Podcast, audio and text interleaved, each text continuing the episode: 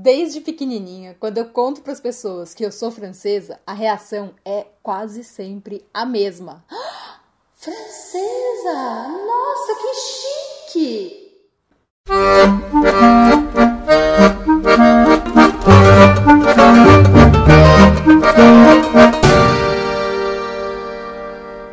Criança de 5 anos enfiando o dedo no nariz, falando que é francesa e as pessoas achando chique. Ou imagina a minha cara quando as pessoas falavam isso e eu lembrava da geladeira da minha avó que não jogava nunca nada fora. Ou então, por exemplo, quando eu lembrava dos ratos passando na estação de metrô, em qualquer estação de metrô, do cheiro de mijo das estações de metrô de Paris. Nunca entendi por que, que todo mundo sempre falava, sempre achava que francês, ou ser francês, era chique. Agora, depois de um tempo, estudando várias coisas, eu descobri uma das razões. E ela tem a ver com isso aqui, ó. Bonjour, monsieur.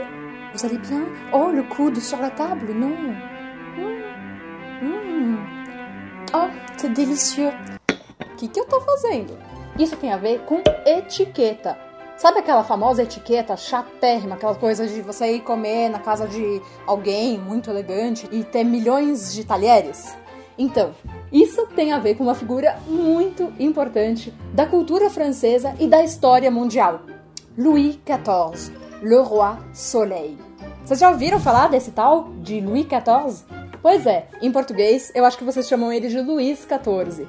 Mas o nome dele era Louis, como Luiz, Luiz em português, Louis em francês. O Louis XIV, ele resolveu que ele ia criar um código de etiqueta.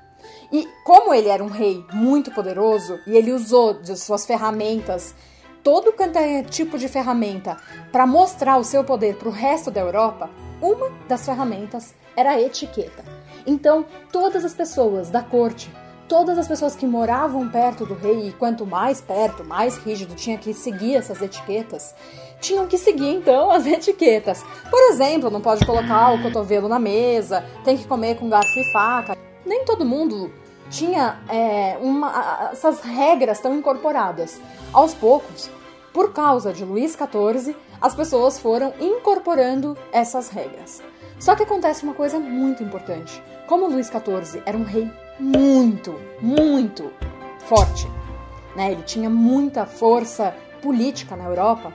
Todas as cortes em volta dele começaram a seguir os padrões franceses, as etiquetas, a dança, que é daí que vem o balé clássico, a língua, falar francês, e os hábitos e os costumes da França faz, fazer isso, né, seguir os hábitos e os costumes franceses, era demonstrar que você era superior aos outros. Daí, pensa assim, por exemplo, a corte alemã falava francês.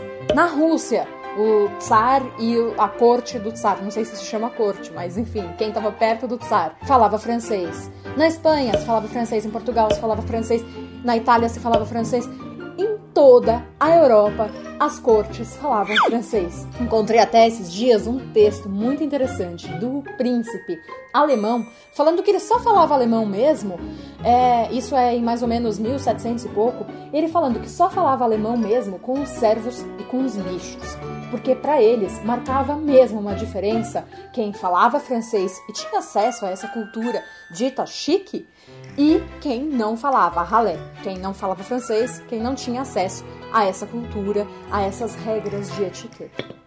Então, daí que vem esse tabu, essa etiqueta, né? Essa coisa que grudaram no francês de falar que francês é chique. Será que francês é chique mesmo? Eu não sei. Eu lembro da geladeira da minha avó e eu não acho isso tão chique, não. Ou dela empurrando. Amo minha avó, hein? Mas ela empurrando a comida com o dedo. Isso não é muito chique, não. Então, adiantou. Até mais!